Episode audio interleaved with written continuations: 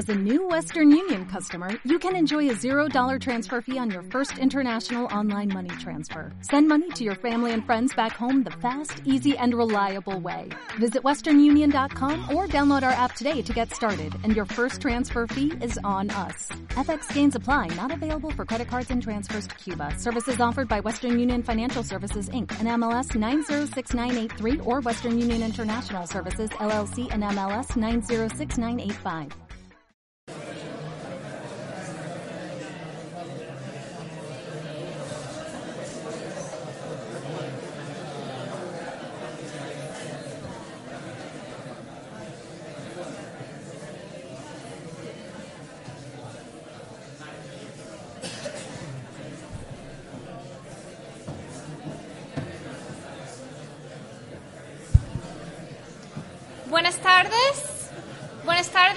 Bienvenidos a la residencia de estudiantes.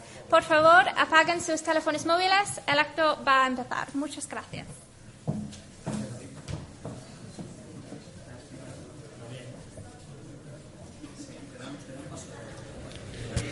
Hola, buenas tardes a todos. Muchas gracias por venir a esta nueva sesión del ciclo de conferencias La frontera física fundamental. Eh, muchas gracias por venir, sobre todo con este tiempo tan inclemente. Apreciamos mucho el esfuerzo y vuestra motivación y vuestro interés por venir.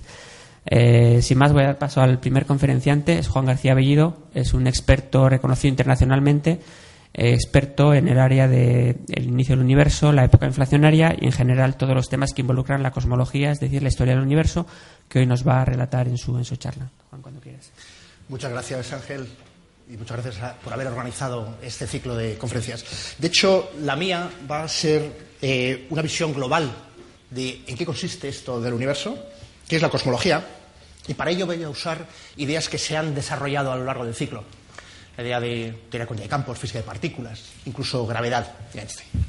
Pues bien, de lo que hablaré es de la cosmología moderna, y la cosmología moderna empieza con la teoría de la relatividad general de Einstein Einstein propone que gravitación e inercia son lo mismo. Y escribe sus ecuaciones de esta manera. En la parte de la izquierda describimos la geometría y en la parte de la derecha la materia. Y sencillamente lo que dice es que la materia va a deformar el espacio-tiempo. Eso lo habéis visto en la charla de Pepe hace unos días. Y esa deformación del espacio-tiempo determinará que a su vez la materia se mueva en ese espacio-tiempo siguiendo trayectorias bien definidas, conocidas como geodesias. Bueno, esta descripción de la interacción gravitacional revoluciona por completo la forma de entender tanto el espacio-tiempo como la gravitación y, por otra parte, abre las puertas a poder estudiar el universo como un todo. Hasta entonces, con la teoría newtoniana, no era posible describir esa formación de los objetos que miramos y encontramos en ese universo, en esas galaxias. No es posible describir cómo se formaron esas galaxias. Bueno, pues con la relatividad general de Einstein se abre, como digo, esa puerta y hay un concepto fundamental para poder entender ese universo a gran distancia, dado que nosotros no podemos explorarlo moviéndonos físicamente hasta allá, y es entender cómo se comporta la luz en ese espacio-tiempo. En concreto, qué le pasa a la luz cuando cae en un pozo de potencial, como pueda ser el generado por el Sol, una galaxia, un supercúmulo de galaxias. Pues bien, lo que hace la luz al caer en ese pozo potencial es adquirir energía. Esa energía aumenta la energía del fotón y por tanto lo hace tender hacia el azul. Ese fotón, por tanto, sufre lo que se conoce como un desplazamiento al azul. Si lo que hace en lugar de caer es salir de ese pozo potencial, por ejemplo saliendo del Sol, entonces pierde energía para poder salir. Esa pérdida de energía se refleja en un corrimiento, un desplazamiento hacia el rojo de su longitud de onda. Pues bien, Gracias a estas nociones es posible preguntarnos dónde estamos en el universo. Fijaos que las distancias usuales que usamos en nuestros, a diario, kilómetros, metros, etcétera, son completamente irrelevantes a escalas cosmológicas. Aquí usamos una unidad natural, que es la velocidad de la luz. Sabemos que es finita y, por tanto, podemos usarla para caracterizar cuánto tiempo ¿eh? ha pasado desde que un cierto objeto emitió una luz hasta que nos llega a nosotros. Por ejemplo, sabemos que la Luna tiene una distancia a la Tierra de aproximadamente un segundo luz. Eso os va a dar una distancia característica. El Sol, en cambio, está a ocho minutos. Si en estos momentos se apagara el Sol, habréis oído muchas veces, tardaríamos ocho minutos en darnos cuenta. Pues bien, esto no es más que nuestro entorno local. Si nos vamos al centro de la galaxia y nos preguntamos cuánto tiempo tardaría la luz en llegar a nosotros, pues esto ya empieza a ser un tiempo considerable, 50.000 años. 50.000 años es aproximadamente el tiempo desde el que nuestra especie está en la Tierra. Pues bien, si nos vamos a distancias incluso mayores, ¿eh? a distancia de nuestra galaxia al cúmulo de galaxias más cercano, estamos hablando ya de cientos de millones de años, de años luz. Pues bien, esos cientos de millones de años ya es comparable a épocas, geológicas, es decir, en concreto, por ejemplo, la, eh, gran extinción de dinosaurios, hace 65 millones de años. Si nos vamos incluso más allá, y ahora para esto es necesario, como describiré en la charla, el uso de telescopios muy potentes, que son capaces de captar pequeñas cantidades de luz de objetos muy distantes y poder mapear, colocar esos objetos en el espacio, conocer su distribución espacial. Entonces, lo que observamos es que conforme nos vamos más y más lejos, encontramos objetos a distancias de miles de millones de años, este billón es el americano, miles de millones de años, y no se distribuyen de forma uniforme cerca de nosotros, sino que forman grumos, y veremos cómo surgen estos grumos, pero conforme nos vamos alejando, encontramos que el universo es esencialmente uniforme. Miremos donde miremos, tenemos aproximadamente la misma distribución de materia y de energía. Pues bien, en el contexto de la relatividad general, ese espacio homogéneo e isótropo, igual en cualquier dirección, independiente de en qué posición en el espacio estén, a gran escala, se va a reflejar en una consecuencia de las ecuaciones dinámicas de Einstein, que no vamos a describir en detalle, pero creedme que es así. Las ecuaciones de Einstein permiten, en el contexto de esta métrica homogénea e isótropa, predecir que el universo ha de estar en expansión. Esto, cuando surge, en el año 23, poco después de que eh, Einstein formulara la teoría de la relatividad general, no fue entendido correctamente. ¿eh? La gente no se creía que el universo estuviera en expansión, sencillamente porque se observaba el universo local y aquel no parecía estar en absoluto en expansión. Y es verdad que es necesario llegar a objetos suficientemente lejanos como para poder medir que esos objetos están alejándose de nosotros, para poder convencerse de que está en expansión el universo. ¿Cómo hacemos eso? Pues para ello es necesario describir, imaginaos nosotros que hay un objeto ¿eh? que está en un cierto punto y emite luz.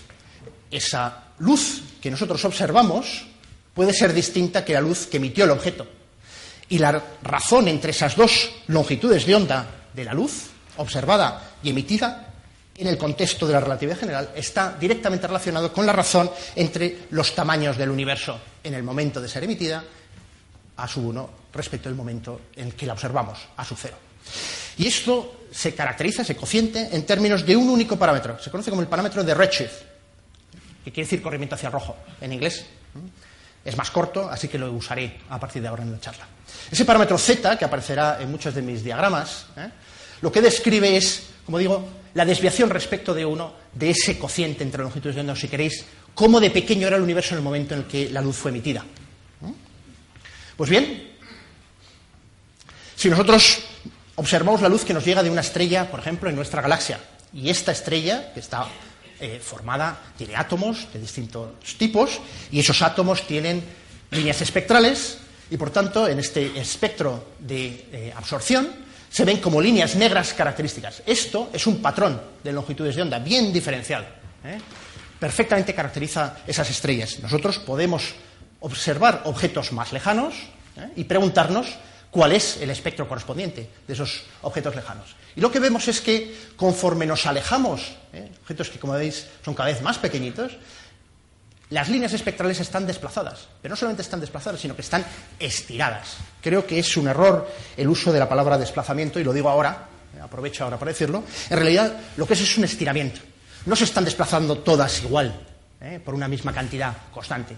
Lo que hay es un factor constante de escala y sencillamente ese factor de escala no es más que el cociente entre el tamaño del universo en el momento en el que fueron emitidas y hoy en día. Pues bien, ¿cómo podemos nosotros entender qué es lo que vemos de esos objetos alejados de nosotros? Imaginemos que el universo lo representamos por una esfera. ¿eh? Y nosotros nos vamos a colocar en la punta, polo norte. Pues bien, si describimos esa esfera, esa superficie ¿eh? bidimensional, estoy haciendo una proyección de tres dimensiones a dos dimensiones y aquí de dos dimensiones a un círculo. ¿De acuerdo? Luego, en esta dirección hablamos de espacio. Pues bien, el radio de esa esfera correspondería al tiempo, esencialmente el factor de escala. Y correspondería, es una medida del tiempo. Conforme pasa el tiempo, ¿eh? esa esfera se va haciendo mayor y mayor, el radio crece. Pues bien, vamos a preguntarnos qué pasa con la luz, que nosotros observamos que nos llega a este punto, estamos en un punto del espacio y del tiempo, miramos hacia atrás, miramos el cono de luz pasado, y lo que vemos es que las líneas del cono de luz no son líneas rectas. En un espacio-tiempo en expansión, esas líneas son curvas. Es más, son tan curvas que conforme nos vamos a tiempos pasados, ese cono de luz corta ¿eh? la superficie del universo en el pasado, fijaos que este es el tiempo y por tanto esto está en el pasado, corta en una esfera y esa esfera, en el caso, por ejemplo, del momento en el que los fotones se desacoplaron de la materia, como describiré dentro de unos minutos, pues esa esfera puede ser justamente la esfera del cielo del cual nos llegan los fotones del fondo de radiación. Pues si nos vamos más lejos incluso, ¿eh? al momento de, por ejemplo, el recalentamiento del universo, o incluso más lejos aún, perdón, al Big Bang, recuperamos ese cono de luz pasado en un punto. Es decir, se da la paradoja de que no solamente no está el Big Bang en nuestro espacio, en nuestra esfera, sino que está en todos los puntos a la vez. Resulta paradójico, pero os animo a que penséis en ello con cuidado.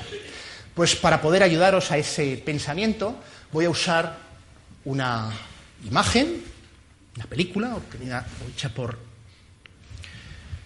el equipo de WMAP, Wilkinson Microwave Anisotropy Probe, que es esa sonda que veis ahí. Y vamos a alejarnos de nuestro punto, que estamos en espacio-tiempo, a lo largo de ese cono de luz, hacia atrás. Conforme nos alejamos de la Tierra, este era el Sol, estamos viendo ¿eh? la galaxia, esta es nuestra galaxia, eso era el entorno del Sol, esta es nuestra galaxia, ahora veremos completa. Esa galaxia es una de un cúmulo local donde hay otras galaxias, pasaremos muy cerquita, de Andrómeda, que está aquí, y alejándonos ¿eh? a lo largo de ese cono de luz, encontramos un conjunto muy grande de galaxias. Esto lo constituye la distribución, la estructura a gran escala. ¿eh? Conforme, fijaos, nos hemos ido un poquito más allá y han aparecido las primeras estrellas. Conforme nos vamos más lejos todavía, vemos el fuego ¿eh? responsable del Big Bang. Y conforme nos vamos todavía más hacia atrás en el tiempo, llegamos al mismísimo Big Bang que aquí lo describimos por una imagen en blanco. Pues bien, nos hemos ido moviendo a lo largo de ese cono de luz. Fijaos que cuanto más lejos miremos, ¿eh? más atrás en el pasado nos vamos. Pues eso se dio cuenta precisamente Edwin Hubble el comienzo de los años 20, usando un telescopio que en los estándares modernos es una antiguaya, de hecho en estos momentos es un museo ¿eh? en el Monte Wilson, en California, y se dio cuenta de eso, que observar lejos era observar el pasado.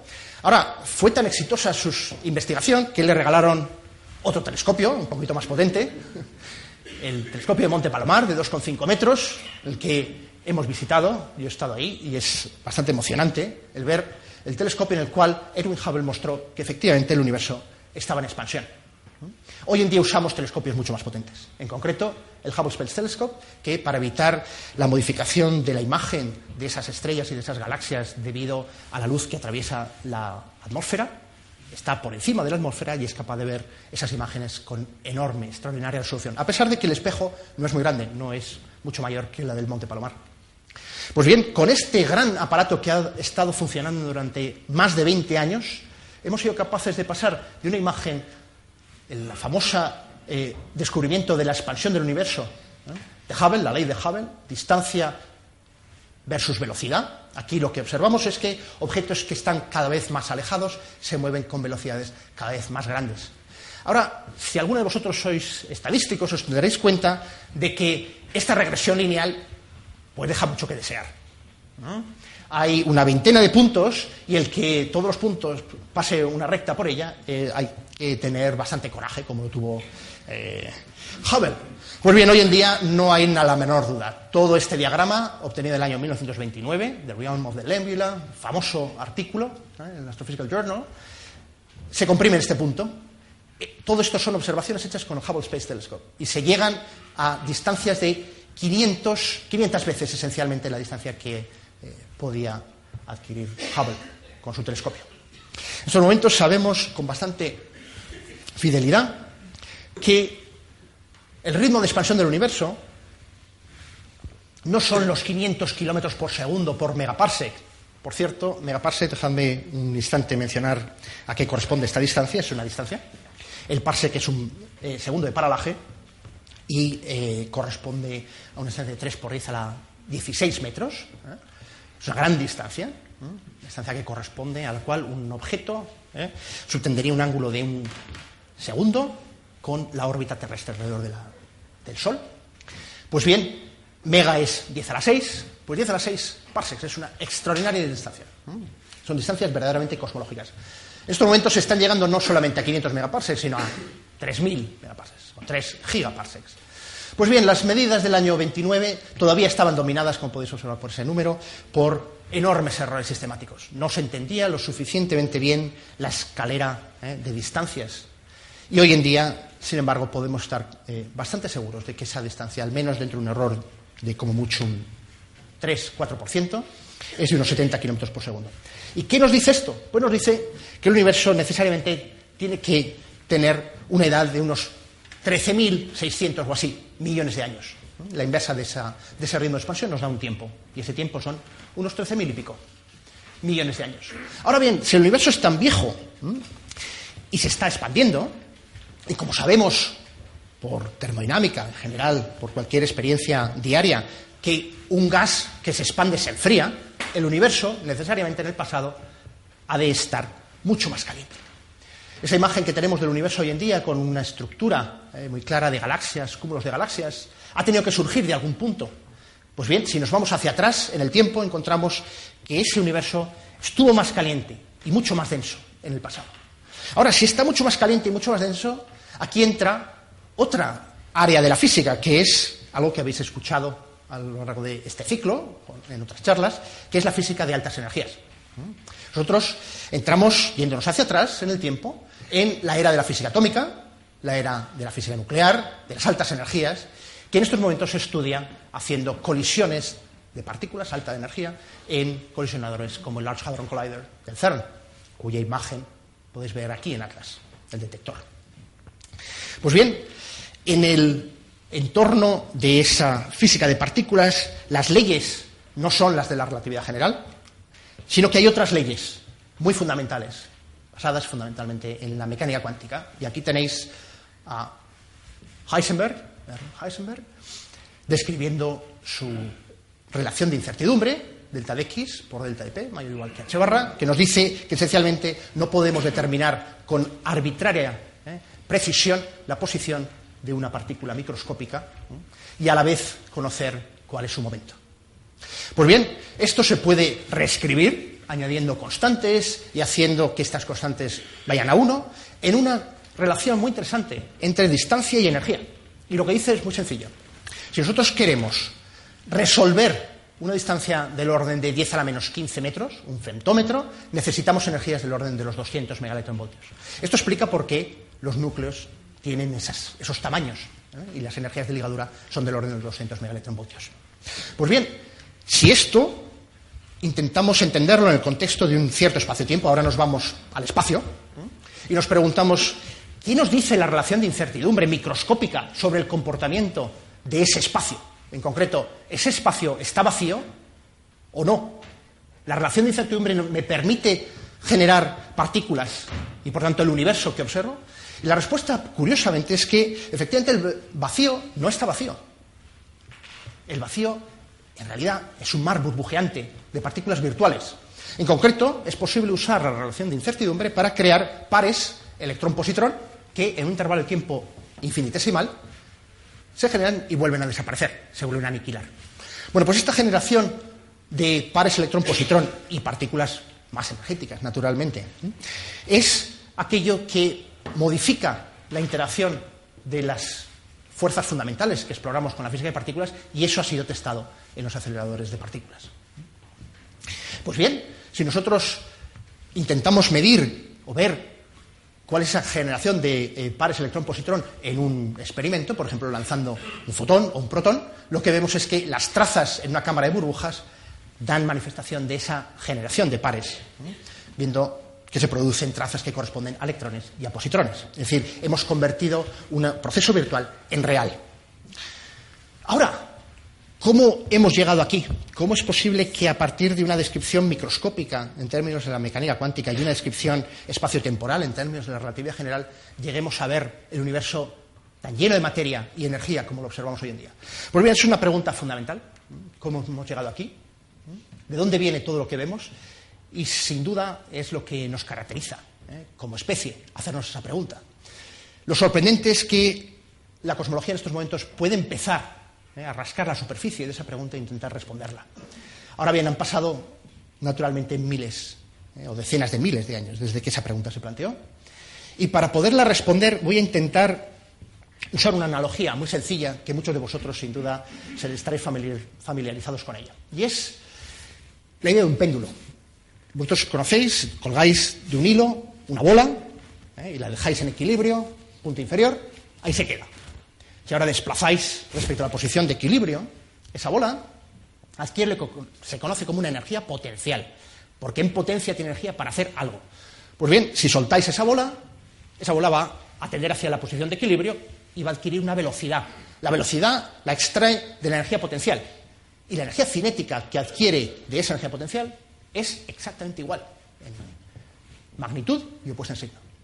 Pues bien, la energía total de ese proceso se conserva. Podemos estar continuando con ese, si no hay rozamiento, con ese movimiento oscilatorio perpetuamente. Pues lo sorprendente de las medidas que se hacen hoy en día en cosmología es que si hacemos la suma de esas dos cantidades, medimos todas las energías cinéticas asociadas a la expansión del universo y las energías potenciales asociadas a la atracción gravitacional de todos los elementos que hay en ese universo, y lo sumamos, nos sale cero. Sorprendente, ¿no? El universo está lleno y sin embargo la energía total es cero. ¿Cómo es posible? Ahora, el que sea cero llama tanto la atención porque recuerda el proceso que os estaba describiendo, ¿eh? virtual, de producción de pares y aniquilación.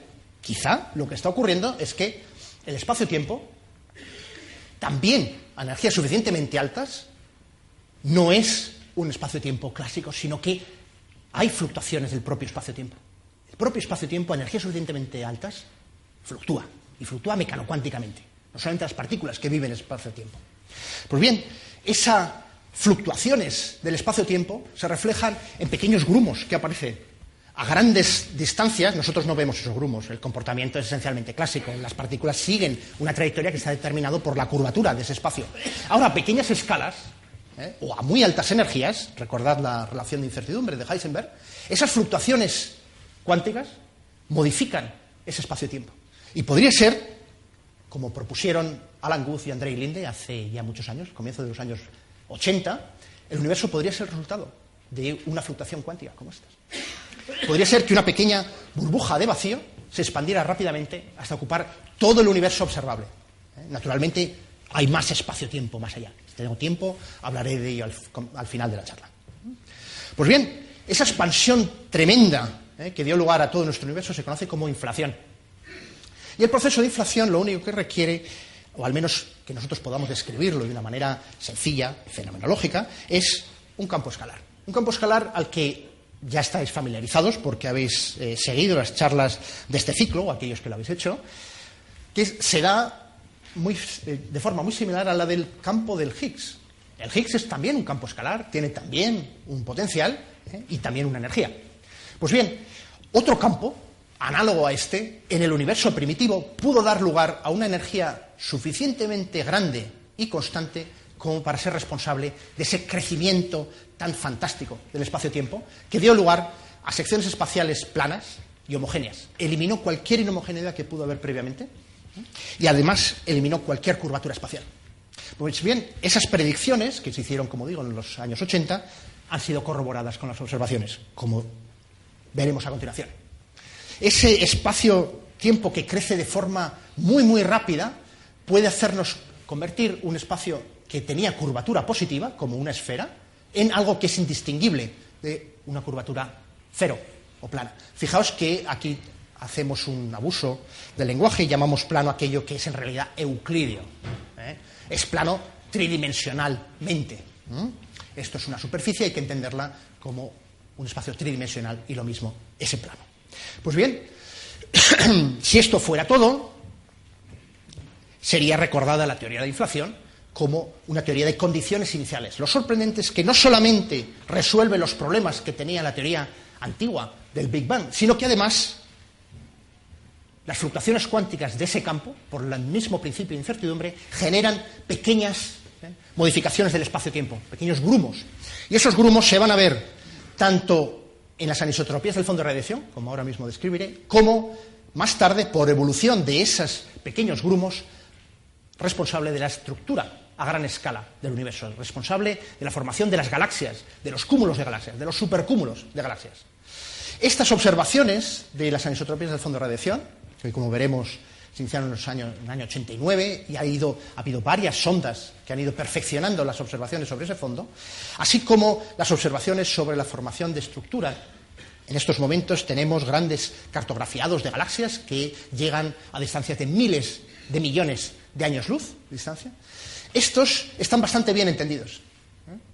Sin embargo, hay otra predicción de la teoría de inflación que va más allá de generar, generar las semillas que van a dar lugar a las galaxias, sino que además no solamente generan perturbaciones de densidad, sino también ondas gravitacionales.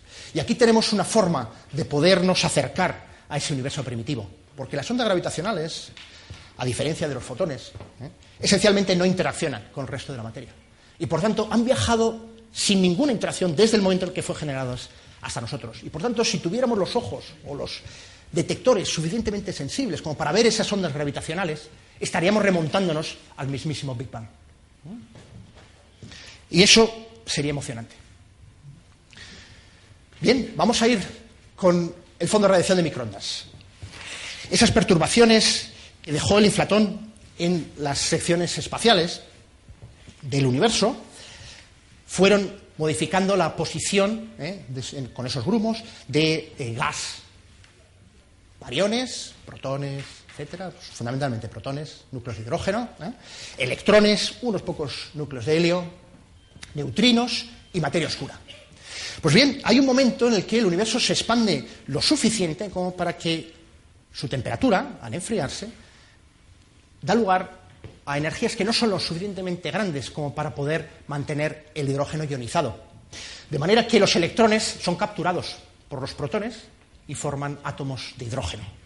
Desde ese momento en adelante, el universo es demasiado frío, esos átomos de hidrógeno son neutros, naturalmente, y los fotones no vuelven a dispersarse. ¿eh? El plasma de electrones y protones ha dado lugar a un conjunto, un gas de átomos. ¿Y fotones libres? Bueno, pues esos fotones libres han viajado desde ese entonces esencialmente sin perturbar, prácticamente no han interaccionado con la materia que hay desde entonces hasta aquí, y los vemos en su distribución espectral y espacial. La distribución espectral es la de un cuerpo negro. Las energías asociadas a esos fotones son tales que, dado que el gas estaba en equilibrio, necesariamente debe ser distribuida su energía como si fuera un cuerpo negro de equilibrio, el que está asociado a una única temperatura, una única cantidad. ¿eh? Esa temperatura, en el momento del desacoplo, así, de los fotones, es de unos 3.000 Kelvin, o aproximadamente un electronvoltio, pero hoy en día, debido a la expansión del universo, recordad el factor de redshift, ¿eh? las energías de esos fotones, conforme el universo se ha expandido, ha decrecido y pasa de energías que están aproximadamente en el visible, incluso el ultravioleta, a las microondas. Por eso es necesario usar detectores de microondas para ver el fondo de radiación de microondas. Bien, pues el descubrimiento de la distribución de cuerpo negro del fondo de radiación con el satélite Cosmic Background Explorer de la NASA en el año 1992, ¿eh? finalmente dio lugar al Premio Nobel de Física en el año 2006, que, junto con la observación de las anisotropías que hay en ese fondo de radiación, eh, mereció el premio. Pues bien, desde entonces se han mandado dos sondas, WMAP y Planck, las dos, mientras que COBE estaba orbitando alrededor de la Tierra, las dos han sido colocadas en el punto de Lagrange L2 del sistema Sol-Tierra. Fijaos que aquí la Luna ¿eh? perturba levemente esas eh, posiciones, pero esencialmente los, los, puntos de Lagrange, que son los puntos de equilibrio estable e inestable, como algunos de vosotros quizás sabréis, permite buscar un lugar de equilibrio donde podemos orbitar alrededor de él, el punto de Lagrange L2, que tiene la ventaja de que está siempre detrás de los detectores y por tanto está pantallado ¿eh? por esa pantalla que veis aquí, la Tierra, en primer lugar, la Luna y el Sol, todos ellos emisores de microondas y por tanto podemos eliminar con eso un montón de errores sistemáticos. Gracias a esas observaciones ¿eh? es posible medir ese fondo cósmico de microondas con bastante resolución. Pero vamos a ver primero cómo se entiende eso. Fijaos, esto sería nuestra galaxia, nos estamos acercando hacia el sistema solar ahora, y vamos a hacer una proyección de nuestro universo a, nuestro alrededor. Vamos a abrir la esfera del cielo y hacer una proyección que se llama proyección Aitoth. Aquí tenéis la esfera, la misión de la galaxia. ¿Ok? Aquí hemos centrado esa, eh, esa esfera y nos hemos movido a lo largo. Perdón, he apretado incorrectamente. Y vamos a ir cambiando la frecuencia de la observación. Vamos a irnos desde ondas de radio hasta las microondas. Como veréis, la imagen que tenemos del cielo a nuestro alrededor en radio eh, y en otras longitudes de onda, hasta las microondas, es muy distinta. ¿Por qué? Porque distintas componentes de la galaxia, el polvo de la galaxia. Fijaos, empezamos el visible, cerca del infrarrojo, infrarrojo, por debajo del milímetro, hasta las microondas. Fijaos qué uniforme es ese campo de microondas. Conforme aumentamos el contraste, llegamos a encontrar una imagen que muestra cómo si ignoramos la galaxia, hay unas pequeñas fluctuaciones ¿eh? que han sido las que nosotros asignamos a las que fueron generadas originalmente durante inflación. Pues bien, esas pequeñas fluctuaciones se pueden caracterizar, conocemos cuál es su espectro, podemos preguntarnos a qué eh, distribución corresponde y entonces comparar con la teoría de inflación. Para ello ha sido necesario mejorar nuestra resolución. COBE tenía una resolución de unos pocos grados, WMAP de decenas de minutos de arco y Planck de unos pocos minutos de arco. El aumento en la resolución ha permitido conocer mejor cuáles son esas manchas y, por tanto, conocer qué separación angular subtiende. El, la distribución en multipolos, que corresponde a una transformada de Fourier, si queréis, de la distribución espacial, ¿eh? muestra unas líneas muy bien definidas ¿eh? de oscilaciones acústicas. Esas oscilaciones están asociadas al plasma justo en el momento en que los fotones dejaron a la materia. Ahora bien, lo importante de aquí que quiero resaltar es el hecho de que la curva eh, dash, punteada, si queréis, que hay justo por debajo de los datos de WMAP y de Planck, esa curva fue predicha hace más de 30 años. Lo único que era necesario era determinar cuáles eran los parámetros cosmológicos actuales para poder ajustar esa curva. Pero el carácter de la curva y el comportamiento fue predicho hace 30 años. Y eso lo predijo inflación. Y entre otras cosas, lo que podemos deducir de esta curva es que el universo es euclídeo. ¿Y por qué es esto así? Bueno, pues hay una escala característica de esas fluctuaciones que vemos en el fondo de radiación. Y esa escala característica es de aproximadamente un grado.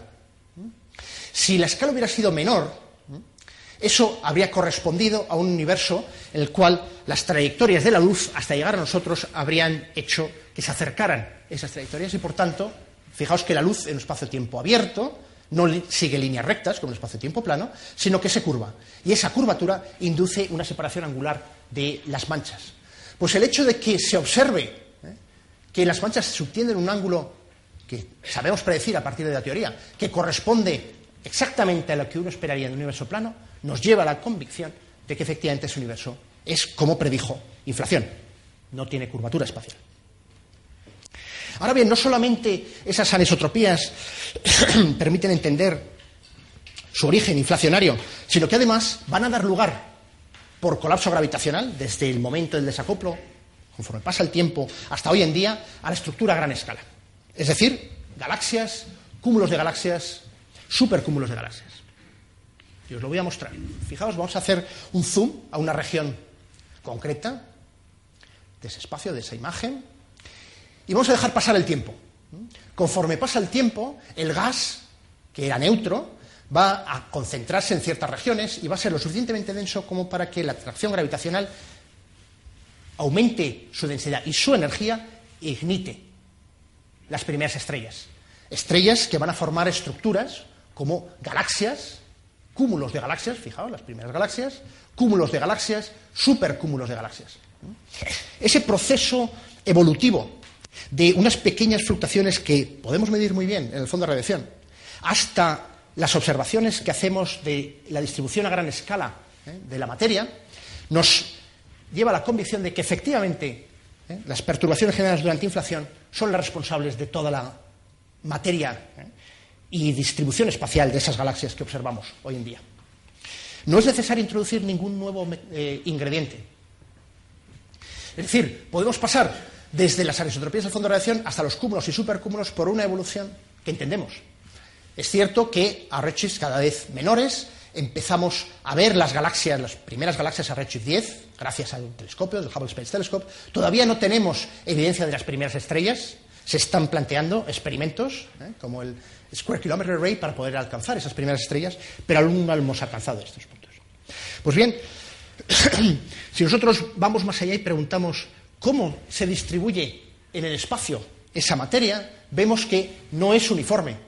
Si bien empieza de una forma uniforme, poco a poco la materia va formando grumos, filamentos, cúmulos, supercúmulos,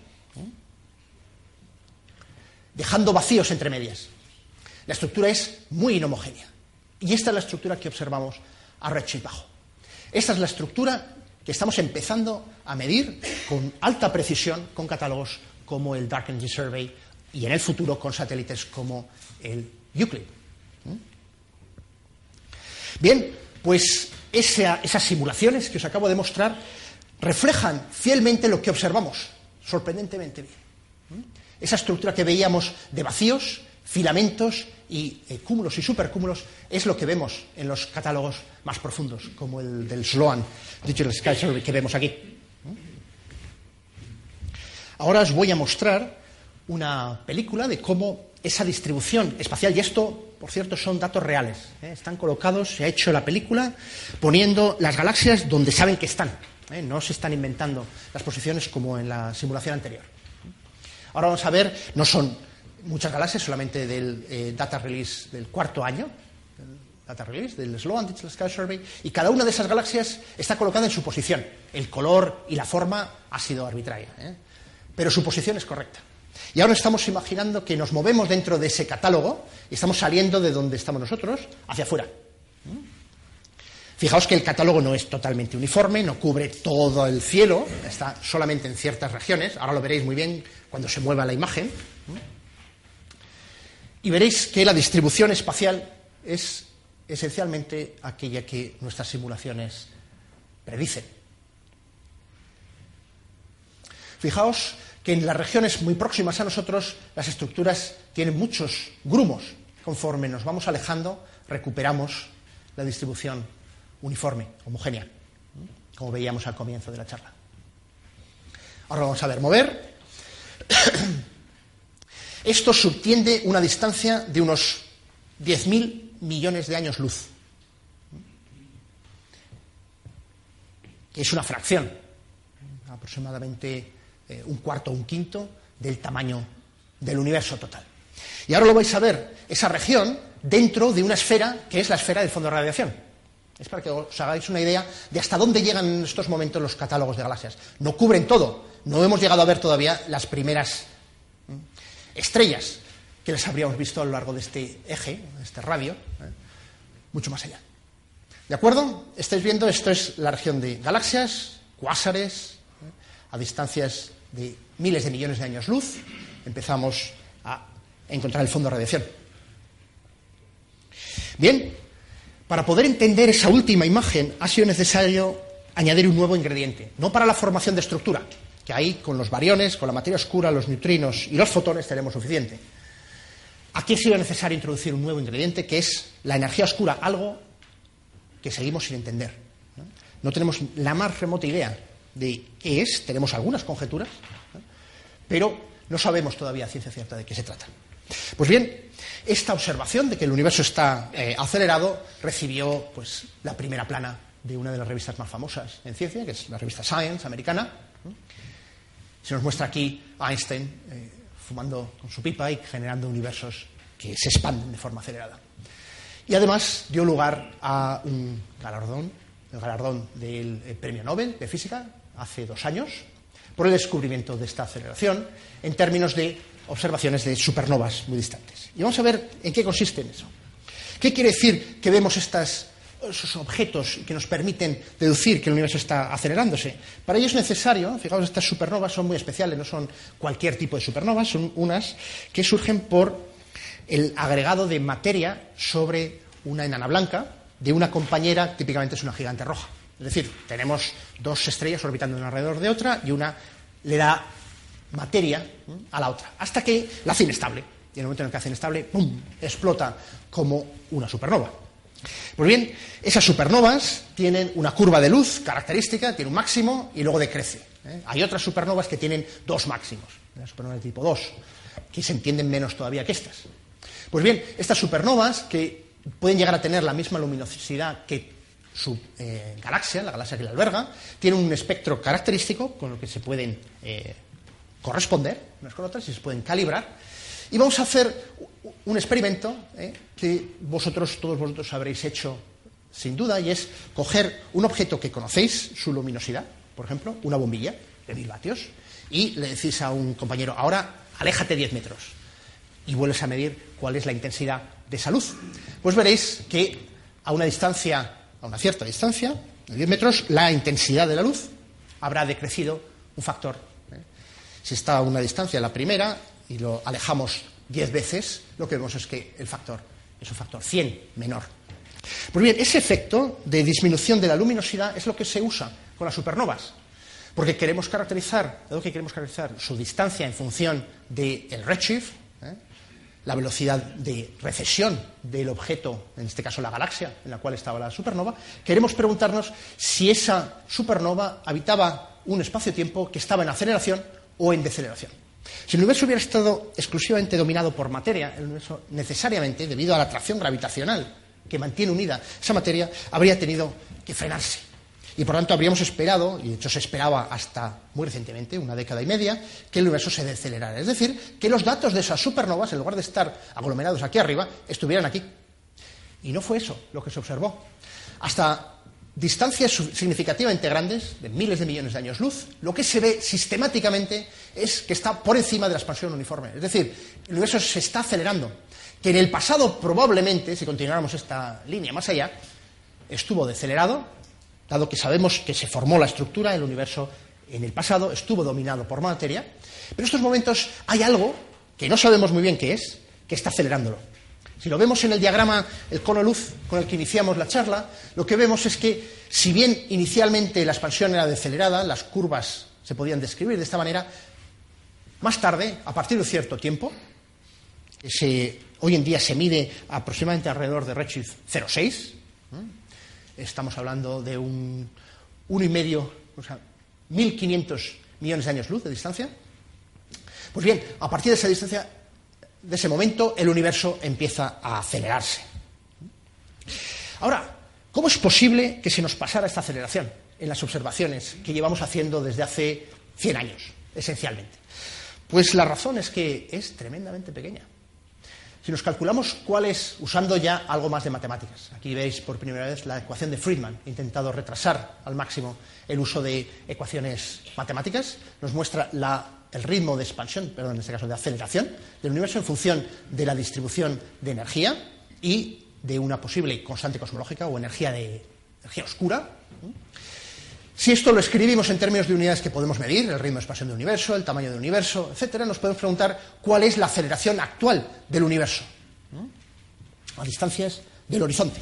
Pues bien, poniendo números que podemos medir con errores de unos pocos por cien, lo que determinamos es que la aceleración del universo hoy en día es aproximadamente 10 órdenes de magnitud menor que la que hace que esto caiga en la superficie terrestre. 10 órdenes de magnitud menor. Ha sido necesario que esperáramos mucho tiempo para poder abarcar distancias suficientemente grandes como para empezar a notar esa aceleración. No es de extrañar que solo hasta recientemente no fuéramos conscientes de que el universo se estaba acelerando y como mucho podíamos pensar que estaba expandiéndose con una velocidad. Pues bien, esto nos lleva naturalmente al comentario coso. El universo parece que se está expandiendo más rápidamente que nunca y sin embargo no siento la brisa. Lo genera. Bien, esos, para poder determinar ahora el futuro del universo, es necesario conocer las componentes de ese universo, conocer de qué está hecho, conocer cuáles son las componentes de materia y energía que habitan ese universo. Las ecuaciones de Einstein, como comentábamos, dependen en su ritmo de expansión y en su aceleración de qué componentes de energía y de materia hay. Bien, aquello que forma estructura y que hemos visto es muy eficaz a la hora de formar estructura ¿eh? Es la materia oscura. Hemos tenido, por parte de David, ¿eh? charlas muy interesantes sobre la naturaleza de la materia oscura. Podrían ser partículas fundamentales, todavía en realidad no sabemos muy bien qué es. Y es una línea de investigación prioritaria en estos momentos. Pues bien, además de la materia oscura responsable de la formación de estructuras como un cúmulo de galaxias, que veis aquí, o supercúmulos de galaxias a escalas mayores, existe algo más, algo que hace que unas galaxias se alejen de otras y que los cúmulos de galaxias a su vez se alejen unos de otros. Y ese algo cuya ignorancia eh, tenemos, que no sabemos responder en estos momentos, lo hemos eh, denominado con una palabra, energía oscura. Energía oscura que eh, es oscura en sí mismo, su significado no entendemos muy bien. ¿De qué se trata? quizá es una modificación de la teoría de la relatividad general de Einstein a grandes escalas. Es cierto que la teoría de Einstein no ha sido explorada más allá de eh, escalas como las del sistema solar. En regímenes algo más intensos, de campo fuerte, alrededor de estrellas de neutrones, de las cuales obtenemos información, pero nunca hemos testado la relatividad general a escala cosmológica. No hemos mandado ninguna sonda al otro lado del universo para preguntarnos si efectivamente la gravedad allí y aquí es igual. Pues podría ser que la teoría de Einstein fuera necesario modificarla, extenderla, considerar nuevas interacciones, nuevos campos responsables de esta energía oscura. Podría ser incluso que hubiera más de tres dimensiones espaciales. Podría ocurrir que el espacio estuviera fuera curvo ¿eh? localmente. Hay muchas eh, propuestas sobre el posible origen de esta energía oscura. Por el momento, la resolución con la que nosotros podemos medir la aceleración del universo no es lo suficientemente buena como para poder distinguir entre las distintas alternativas. Y lo que estamos haciendo, precisamente, algunos de nosotros, en concreto nuestro grupo de investigación en la Autónoma de Madrid, en el Instituto de Física Teórica, es explorar con el Dark Energy Survey, un cartografiado de galaxias, que usamos el telescopio de Chile en Cerro Tololo para poder medir la distribución de galaxias como las que os he mostrado, pero a distancias todavía mayores y poder deducir de ahí si el universo se expandió de forma acelerada también en aquel momento y cómo lo hizo. Porque distintos ritmos de expansión determinan distinto ritmo de colapso gravitacional y eso podemos usarlo para inferir la naturaleza de la energía oscura. Pero en ello estamos.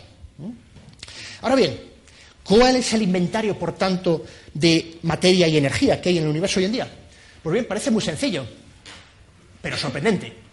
Y es lo siguiente, hay un 70% de energía oscura, no sabemos qué es, hay un 25% de materia oscura, que tampoco sabemos qué es, o al menos no la hemos generado todavía en los aceleradores, y finalmente solamente un 5% de cosas que sí sabemos, que somos nosotros. Me temo que el balance no es muy positivo. ¿eh? 95% de toda la materia y energía del universo es desconocida. Al menos su naturaleza no la sabemos percibir. El único efecto que vemos es el efecto gravitacional de este tipo de materia y energía.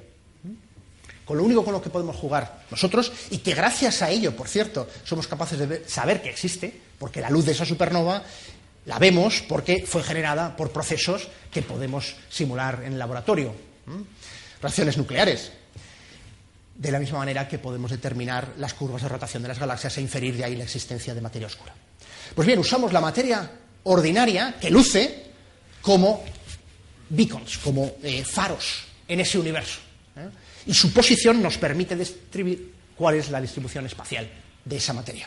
¿eh? Y deducir de ahí que hay otras componentes y que lo hacen expandir de una manera muy peculiar.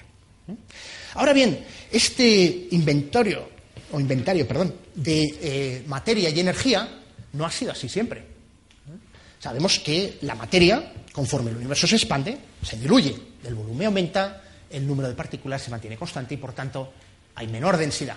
Eso quiere decir que si nos vamos al pasado o al futuro, las fracciones relativas de energía oscura, materia oscura y materia ordinaria va a cambiar. Supongamos, por ejemplo, aquí estamos ¿eh? con los mismos quesitos que veíamos en la previa, en la eh, transparencia anterior, donde el universo tiene el tamaño que tiene hoy en día. Por eso la razón del tamaño es 1. Pues bien, ahí veíamos que la, fracción de materia ordinaria era el 5% y la materia eh, oscura un 25%, todo ello 30%. En el pasado, cuando el universo tenía la mitad del tamaño de hoy en día, ¿eh? la fracción de materia oscura y de materia bariónica, la cual nosotros estamos hechos, ocupaba mucho más de esa tarta.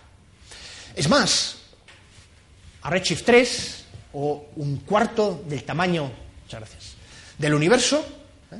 la fracción de materia con mucho dominaba ¿eh? la distribución de materia y energía del universo. La contribución de la energía oscura era despreciable. ¿eh?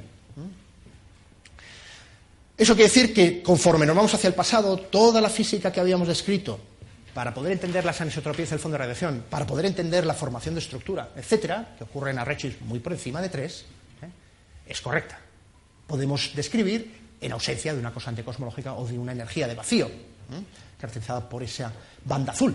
Ahora bien, en el futuro va a ocurrir justamente lo contrario. ¿Por qué? Porque debido, como os decía, a que la materia se diluye conforme pasa el tiempo y el universo se hace mayor, ¿eh? la contribución de la energía oscura, que es una densidad de energía constante, responsable de esa aceleración del universo, según las ecuaciones de Einstein, cada vez va a dominar más Eventualmente, cuando el tamaño del universo sea cuatro veces el actual, ¿eh? la energía oscura domina por completo el universo. Y eso nos lleva a preguntarnos cuál es el futuro o el destino del universo. Pues bien, el que sea de un tipo o de otro va a depender de la naturaleza precisamente de esa energía oscura. En estos momentos podemos caracterizar en este eje el tiempo y aquí la escala o tamaño del universo. Estamos viviendo en el presente una región en la que podría haber al menos tres posibilidades. Podría ocurrir que esta energía de vacío, esta constante cosmológica, fuera constante.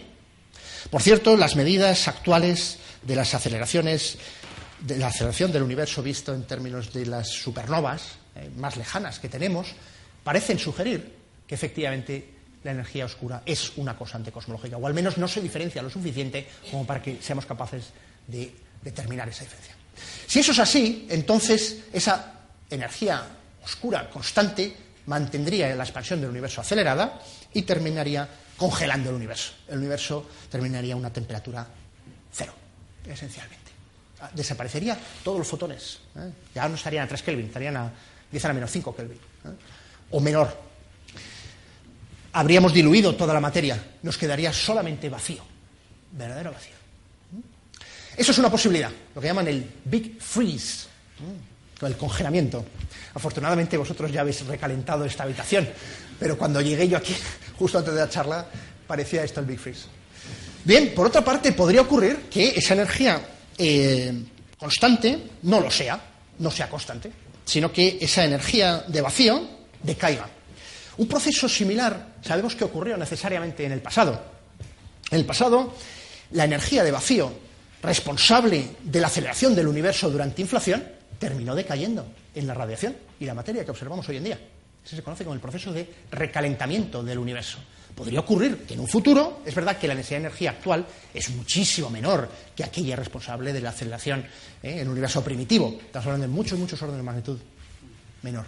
En el caso de la energía eh, asociada a la energía oscura actual es 10 a la menos 3 electronvoltios, todo eso a la cuarta mientras que en el caso de inflación podría ser de los 10 a la 15 gigaelectronvoltios, todo ello a la cuarta. Muchos orden de magnitud.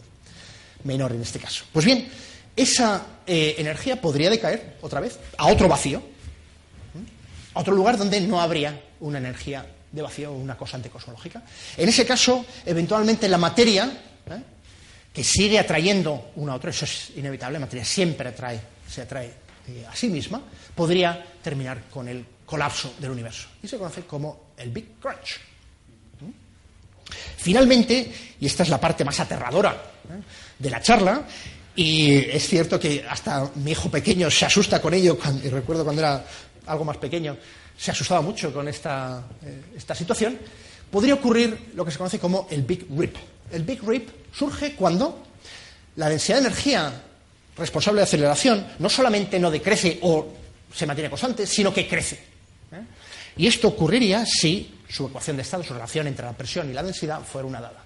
Pues bien, el que creciera la densidad de energía haría que el espacio-tiempo, en lugar de expandirse de forma acelerada, cada dos puntos del espacio se estirarían de forma muy rápida y rasgaría la propia, el fabric, la, textura ¿eh? del propio espacio-tiempo.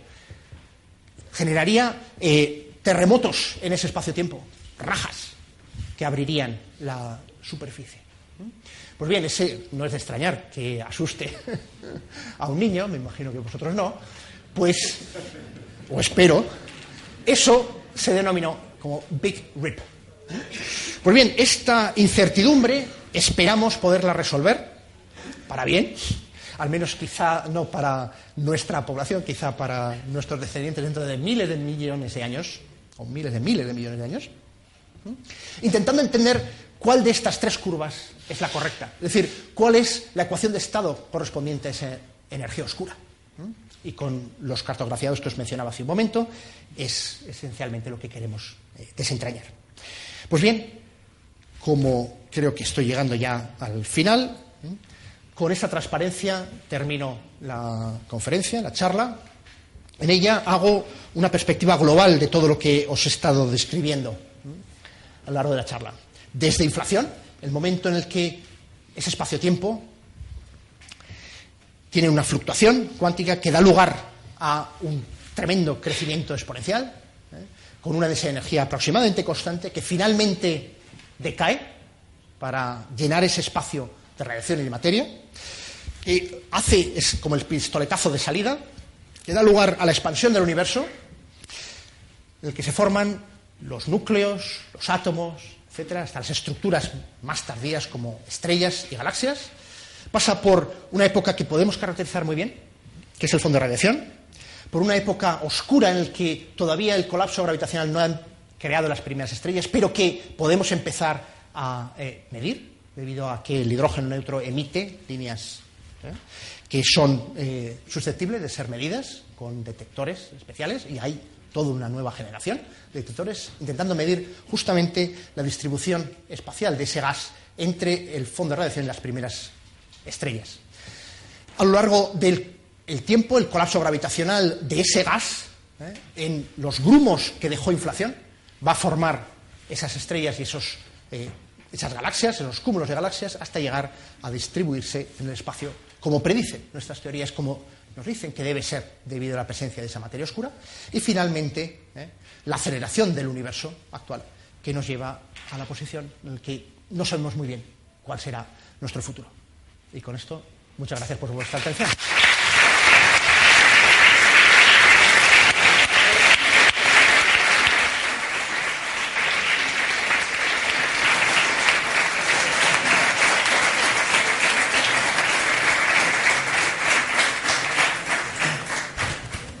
Muchas gracias, Juan, por esta fantástica exposición. Eh, supongo que hay preguntas. Sí, aquí. Sí, buenas tardes. ¿Podrías eh, tratar de explicar cuál es la diferencia entre materia oscura y energía oscura? Muy bien. Vamos a ver, eh, los dos tienen la misma palabra oscura, sencillamente porque no emiten luz. El único efecto que tenemos, por el que podemos deducir que está ahí, es gravitacional. Ahora bien, la materia lo que hace es secretar. La materia es como la materia ordinaria se atrae una a otra, no tiene presión, que quiere decir que no tiene velocidad, esencialmente, está quieta, se mueve con ese espacio y es suficientemente densa como para formar estructura. la materia creta. La energía oscura, en cambio, es algo que está más próxima a la física de partículas, está más próxima al concepto de vacío que tenemos en física de partículas. Es aquello que permea todo el espacio, muy parecido al Higgs. ¿eh? ¿Recordáis las charlas que habéis tenido sobre el Higgs? En este mismo ciclo, el Higgs permea el espacio dando masa, inercia a las partículas. Pues bien, la energía oscura es similar en el sentido de que da una energía al vacío. Esa energía por desgracia, es muchos órdenes de magnitud, aquella que podemos calcular según las teorías cuánticas, ¿eh? es muchos órdenes de magnitud mayor que la que observamos. Y ahí tenemos un problema, porque no entendemos cuál es el origen de ese valor tan pequeño. Ahora, como estamos hablando de algo tan fenomenal como el universo, podría ocurrir que las leyes que rigen la determinación de esos parámetros, el valor de la energía oscura, no sean las mismas que rigen el comportamiento microscópico o incluso macroscópico relativista general. Podría ser que necesitemos una nueva comprensión de nuestro lugar en el universo. Tengo unas transparencias más adelante, que si surge la pregunta eh, iría eh, a describirlas, en los cuales eh, nos permiten entender nuestra posición en el universo no como un fenómeno singular, un único universo, sino como un elemento de un conjunto muy grande de universos. En ese caso, en ese multiverso, uno podría plantearse la pregunta ¿por qué el valor de la constante cosmológica, es el que medimos y no otro. ¿eh? Ahora, en estos momentos, yo diría que en ausencia de medidas suficientemente finas sobre eh, la constante cosmológica y sobre, sobre todo su naturaleza, es un poco prematuro. Es decir, que efectivamente es necesario eh, lanzarse al agua de ese multiverso. Pero, sin duda, hay investigadores con gran prestigio, algunos en esta sala, que lo contemplan la posibilidad de que la respuesta de la naturaleza de esa constante cosmológica tan pequeña esté en ese multiverso. ¿Más preguntas? Sí, aquí delante.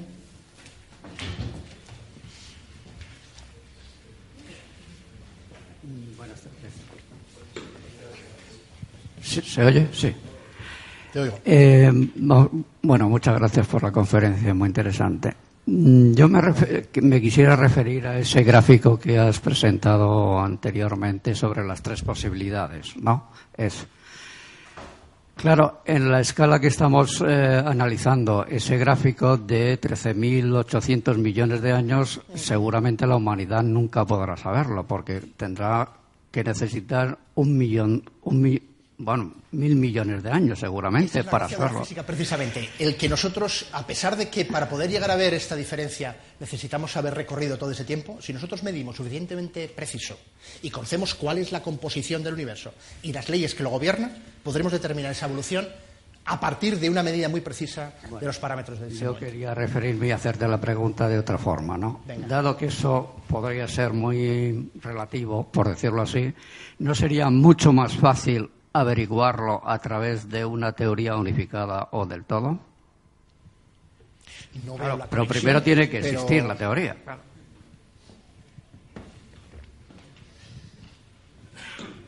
No sé muy bien a qué te refieres, probablemente tienes algo... Eh, esa teoría unificada, en principio, mm, no la conocemos y eh, podría ser que sí, efectivamente diera una respuesta a cuál es el futuro del universo. Sin embargo, en esa charla y en general en mi investigación voy a ser bastante más pragmático y me voy a ceñir a las observaciones. ¿Qué me dicen las observaciones sobre cuál es el estatus actual del universo y su futuro? El plasmarlo todo en términos de una teoría que todavía, una teoría unificada, todavía no tenemos y que tampoco tiene unas predicciones eh, concretas, es, eh, yo creo que es aventurar más allá de lo que es necesario. Afortunadamente, la cosmología, en la que este tipo de preguntas se daban, ha dado un cambio radical. Eh, la cosmología hace, yo diría, 20 años era fundamentalmente especulativa. La revolución lo ha generado las nuevas observaciones. El hecho de que somos capaces de ver, primero, en distintas longitudes de onda, y segundo, con distintas ondas, no solamente fotones. En un futuro usaremos las ondas gravitacionales, en un futuro usaremos los neutrinos o incluso los rayos cósmicos. Podemos explorar ese universo cercano y no tan cercano, incluso más lejano, como es el caso de las ondas gravitacionales, y dejar de hacer especulaciones y poder plantear de una forma eh, física, como se hace con las teorías más fundamentales en la ciencia, para poder hacer predicciones que pueden ser contrastadas. Lo sorprendente de esto es que las ideas se propusieron en los años 80 han sido eh, verificadas con esa precisión. Eso es lo que nos sorprende. Porque eran fundamentalmente especulativas. Nos ha llamado la atención de que esas ideas tan sencillas como las de inflación han podido verse reflejadas en estas observaciones tan precisas del fondo de radiación y de la formación de estructura. Más preguntas. Sí, allá atrás.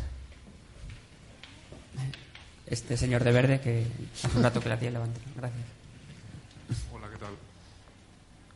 Hola, buenas. ¿Qué tal? Muchas gracias por la exposición. Eh, he leído en estos últimos días o semanas que hay una serie de anomalías en el, último mapa del, fondo de, microondas. ¿Podrías contarnos un poquito acerca de estas anomalías? Bueno, es un tema bastante especializado, pero voy a ser breve. Efectivamente, eh, el fondo de radiación es suficientemente preciso en su medida como para poder empezar a ver pequeñas diferencias. Son anomalías que, desde el punto de vista estadístico, no son significativas. ¿De acuerdo? Estamos hablando de 2 sigma. Eh, aquellos que sabéis de, física sabéis lo que me refiero. Esencialmente, 95% eh, de concesión. Pues bien, esas eh, anomalías parecen indicar que si miramos las anisotropías en el plano norte de, esa imagen que os he mostrado respecto al plano sur, hay unas diferencias del orden 10% entre el norte y el sur. Ahora, nosotros es cierto que vivimos un universo, y solo uno, y medimos un solo universo, Mientras que las fluctuaciones generadas durante inflación, que tienen una cierta distribución, tiene una eh, distribución gaussiana, podrían tener unos números totalmente eh, distintos posibilidades a un lado y a otro. ¿eh? Su amplitud podría ser mayor o menor. De manera que, desde el punto de vista estadístico, podría ocurrir que una cierta región del espacio tuviera un valor de una anisotropía distinto de otra región. Conforme nos vamos a separaciones eh, angulares más pequeñas, esa distribución la podemos describir muy bien, es una gaussiana, correctamente, pero cuando nos vamos a regiones tan grandes como el horizonte, norte, sur, es decir, dos elementos de un conjunto grande, eh, de un ensemble, entonces las posibilidades estadísticas son mucho más reducidas. Eh, y por tanto, podría ocurrir que resulta que vivimos en un universo especial. Resulta que aquí estamos. ¿eh? Y podría ser que esas fluctuaciones que vemos en el norte respecto del sur no es más que los dados que eh, han sido tirados ¿eh? o nuestra región concreta del universo. Ahora, debido a nuestra incapacidad de podernos ir al otro lado del universo, a poder medir otra esfera de fondo de radiación y poder comparar esos números que encontramos localmente con los que encontraría otro observador más allá, algo que se hace de forma rutinaria en las ciencias experimentales, esa imposibilidad de la cosmología lleva a que no podemos deducir si esto se debe a que hay una modificación de la teoría responsable de la generación de anisotropías, como podría ocurrir que el universo no fuera eh, espacialmente plano, sino que surgiera de una burbuja y resulta que estamos desplazados respecto al centro de la burbuja y viéramos una anisotropía en el cielo, que es alguna de las posibilidades que se han planteado, o sencillamente que, bueno, pues que nos ha tocado vivir este universo y no otro. Eso se conoce en la jerga técnica como eh, cósmica. Y efectivamente podría ocurrir que sea un caso particular. Hay otras anomalías. Hay otras anomalías, como por ejemplo las de eh, una región más fría en el cielo. Se conoce como el cold spot. Pues bien, esta región podría estar o bien en el fondo de radiación, ser un fenómeno eh, fundamental de las fluctuaciones en el fondo de radiación, o bien debido a una distribución de materia entre el fondo de radiación y nosotros. En estos momentos estamos intentando dilucidar cuál de las dos es. ¿eh? Dado que empezamos a tener catálogos suficientemente profundos como para explorar en una región intermedia, más cercana a nosotros, si hay, por ejemplo, un gran vacío, si esa es la razón por la que se ve ese cosmos. Y así podría enumerarte unos cuantos de ellos. Tomamos otra pregunta ahí atrás. Eh, dos preguntas cortitas puedes poner la transparencia donde has puesto la evolución de la distribución de energía oscura, materia oscura y materia bariónica. Bien, sí. Ahí dice que la energía oscura se mantiene constante. Entonces, me gustaría entender por qué se deduce esto, porque no parece evidente, ¿no? Pareciera lo evidente parecería que la materia bariónica y la materia oscura se mantiene constante, no la materia, la energía oscura. Y la segunda pregunta sería la siguiente el universo material, el universo existente es mucho mayor que el universo visible. Entonces querría conocer cuál es la relación estimada del universo material al visible y si eso, al ser mayor, no contradice, digamos, el principio de la relatividad de que no se puede superar la velocidad de la luz. Porque, en principio, si nació en el Big Bang. Sí, sí, son dos preguntas. ¿Ya está? Voy a responderlas. entendido. La primera.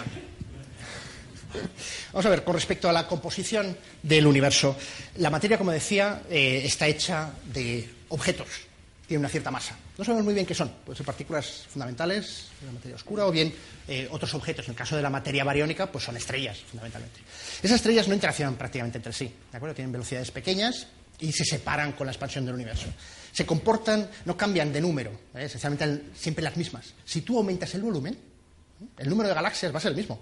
Lo único que ocurre es que están más diluidas. Eso quiere decir que su densidad de energía, la densidad de energía es lo que estamos hablando aquí, materia por volumen, eso es una densidad. Esa es la que va disminuyendo con el tiempo, ¿de acuerdo? Mientras que la densidad de energía no. La densidad de energía oscura, si tenemos una densidad de energía aquí que está determinada por el vacío de la teoría cuántica de campo, son las fluctuaciones que ocurren en este vacío, va a ser exactamente igual que la que hay aquí, que la que hay aquí, que la que hay aquí. ¿De acuerdo? La densidad de energía es la misma. Por eso, conforme aumente el volumen, mayor será la contribución, la densidad de energía que es constante. Ahora, pero es una buena pregunta, porque no sabemos si es constante. De ahí la siguiente transparencia. Si no lo fuera, y este sería el caso, habría tres posibilidades. Entonces, el que sea constante o no, al final es una pregunta que se puede responder haciendo medidas suficientemente finas, ¿se entiende? Y en estos momentos, como mencionaba, hay eh, cartografiados de galaxias que están intentando medir si realmente es constante o no es constante. Porque si no lo fuera, esto sería una revolución en nuestro entendimiento de la naturaleza. Querría decir que o bien la gravedad no está descrita por la teoría de Einstein a grandes escalas, o bien hay una nueva componente de un campo. Quizá hay un nuevo campo, que no es solamente el campo electromagnético, el campo fuerte, el campo débil, ¿eh? y el campo gravitacional. A lo mejor hay una nueva componente, una, quinta fuerza ¿eh? responsable de esa aceleración del universo. Hay distintas eh, propuestas y una de ellas es esta, se conoce como quinta esencia, y no es de extrañar que tome ese nombre. El éter era la quinta esencia, pues esto tiene toda la pinta de éter. Pues bien, ese campo, análogo al del Higgs, podría ser responsable de la aceleración del universo. El descubrimiento de que la constante o perdón, que la energía responsable de la aceleración del universo no es constante, sería una revolución en sí misma. Y esto puede estar a las puertas de aquí a 10 años. En ello estamos trabajando. La segunda pregunta. Ah, sí, perdona. Lo iba a decir él, o sea que lo, lo digo Haga la pregunta. Ah, sí, sobre el, tamaño del universo, sí, sí. Si, eso no contradice la limitación de velocidad de la luz, porque... Pero déjame responder primero a la prepregunta, y es sobre el tamaño del universo observable respecto al tamaño del universo finito. Bien, nosotros es cierto que eh, el fondo de radiación lo observamos de fotones que nos llegan de una distancia de unos 46.000 millones de años luz. Pues bien, esos fotones ¿eh? tienen un origen, los vemos desde ese lugar, han recorrido todo ese espacio hasta llegar a nosotros y, por tanto, describen una esfera alrededor de nosotros. ¿Ok? Podemos mirar, nos ponemos en cualquier dirección y recibimos ese fondo de radiación de todas las direcciones y, por tanto, describe una esfera. La pregunta es, ¿que hay, hay algo más al otro lado de esa esfera? Y la respuesta es sí. Lo que pasa es que no lo vamos a ver en fotones, porque los fotones que nos llegan, que han sido dispersados por última vez en ese momento, antes han sufrido múltiples dispersiones en el plasma antes de que se formaran los átomos y quedara neutro el universo. Para poder llegar a ver más allá, ¿eh? y estaríamos hablando de unos pocos miles de millones de años mucho más allá, ¿eh? sería necesario que exploráramos esa imagen en otra sonda, que no sean fotones. Por ejemplo, neutrinos. Los neutrinos interaccionan mucho más débilmente y, por tanto, desacoplan mucho antes en el origen del universo. Es más, desacoplaron cuando el universo tenía un segundo es decir, que me puedo ir atrás esencialmente hasta que el universo tenía un segundo si fuera capaz de ver el fondo de neutrinos que nos rodea, que de hecho es una de las predicciones más robustas de la teoría y que sin embargo todavía no ha sido detectado. ¿eh? Es enormemente difícil detectar un neutrino de una energía de 10 a menos 4 electronvoltios como la que tiene este fondo cósmico de neutrinos. Ahora, hay otra sonda posible, que son las ondas gravitacionales. Si nosotros pudiéramos ponernos unas gafas que ven ondas gravitacionales, si queréis, usar un gran detector, un interferómetro, que midiera esas ondas gravitacionales, el fondo estocástico nos estaría hablando de cuando el universo tenía no un segundo, sino 10 a la menos 35 segundos. Tenemos viendo el mismísimo comienzo del Big Bang. Pues bien, eso nos estaría diciendo cuál es la superficie de la esfera en la que la sonda más alejada podría llegar a nosotros. Y la pregunta que hacías era, ¿podemos ir más allá del espacio? ¿Hay algo más allá? Bueno, lo sorprendente es que las medidas que tenemos del fondo de radiación y de la curvatura de las secciones espaciales que medimos por la posición de los picos nos dice que al menos si vivimos en una región que es aproximadamente plana, en esa esfera, ¿eh? y podemos preguntarnos cuál es la razón entre el tamaño de ese círculo sobre esa esfera y el radio de la esfera. ¿De acuerdo? ¿Recordáis las primeras imágenes? ¿Eh? Pues bien, la razón entre ese círculo y el radio de la esfera nos va a decir la curvatura del universo. El factor omega k de 10 a la menos 4 que os describía nos está diciendo esencialmente cuál es esa razón. Es el cuadrado de esa razón.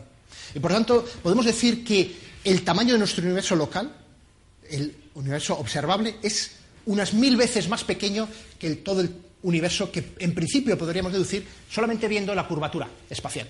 Ahora, eso no nos quita la posibilidad de que el espacio, a una distancia más de mil veces el tamaño del universo observable, sea curvo.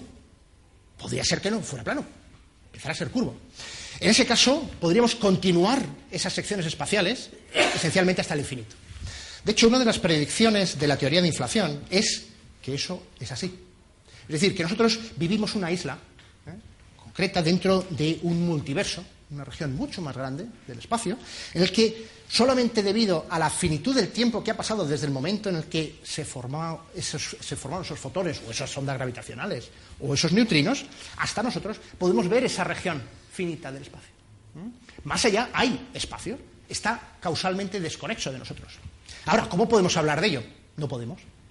Lo único que podemos describir en el contexto de una teoría usando las ecuaciones matemáticas, es preguntarnos cuál es la estructura del espacio-tiempo, más allá de ese universo observable. Pero no vamos a poderlo medir, luego no vamos a violar en ningún momento ¿eh? la posibilidad de la causalidad Ahora, eso no impide el que se pueda plantear el que el universo se expanda de forma acelerada en el universo primitivo, ¿eh? durante inflación.